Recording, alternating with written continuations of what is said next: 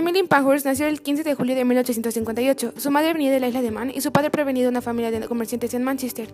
Emmeline tenía 10 hermanos y hermanas. Siendo ella la mayor de las cinco hijas, la familia de Emmeline estaba fuertemente en contra de la esclavitud en Estados Unidos y a favor del sufragio femenino en Inglaterra. Sin embargo, estas creencias no alcanzaban a abarcar la igualdad de educación para ambos sexos, ya que durante su juventud, Emily no tuvo la oportunidad de adquirir una educación igual a la de sus hermanos. Se casó con Robert Pankhurst a la edad de 20 años. Este hombre era un abogado a favor del sufragio femenino y las reformas educacionales. Tuvo cinco hijos a lo largo de 10 años. Sin embargo, al mudarse a Londres, uno de sus hijos se enfermó y murió. Esto causó que la familia se mudara a Russell Square. Estando ahí, su casa se convirtió en un centro de actividad política con celebraciones de grupos activistas y anarquistas. Por ahí pasaron famosos activistas a favor del derecho de la mujer a votar. En 1893, los Pankhurst cerraron su tienda en Londres mudándose a Manchester.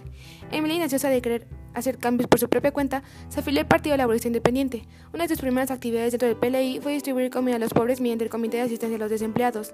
Ella fue partícipe en cuerpo por lo que tuvo oportunidad de observar las terribles condiciones en las que las personas vivían.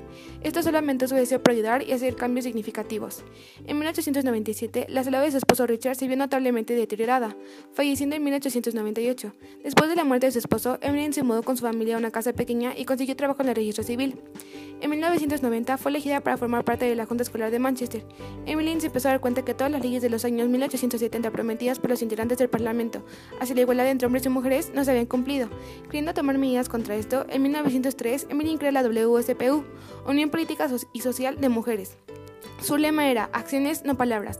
En 1905, cuando una propuesta para el voto de las mujeres fue negada por el Parlamento, la WSPU hizo su primera marcha con violencia.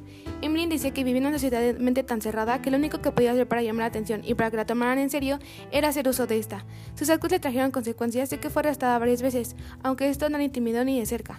Emily consiguió que más mujeres apoyaran a la WCPU, haciendo así que en el año 1908 alrededor de 500.000 activistas se unieran para marchar en Hyde Park. Debido sobre casos de violencia usada en las cárceles contra mujeres presas, en 1903 gran cantidad de mujeres salieron de la organización. Durante la Primera Guerra Mundial, Emily no se retiró, sino que viajó por todo el mundo reclutando mujeres y apoyando a los necesitados. Llegó a establecer una casa de adopción para los huérfanos de guerra. Emily adoptó a cuatro de esos niños. Por fin, en el año 1918, el Parlamento dio derecho a las mujeres de votar, pero solamente a mayores de 30. Incluso las mujeres fueron tomadas en cuenta para formar parte del Parlamento, haciendo así que la primera mujer dentro de él fuera Nancy Astor, ganando las elecciones parciales de 1919. La WSPU terminó transformándose en el Partido de Mujeres, promoviendo la igualdad de las mujeres en todo ámbito social y político.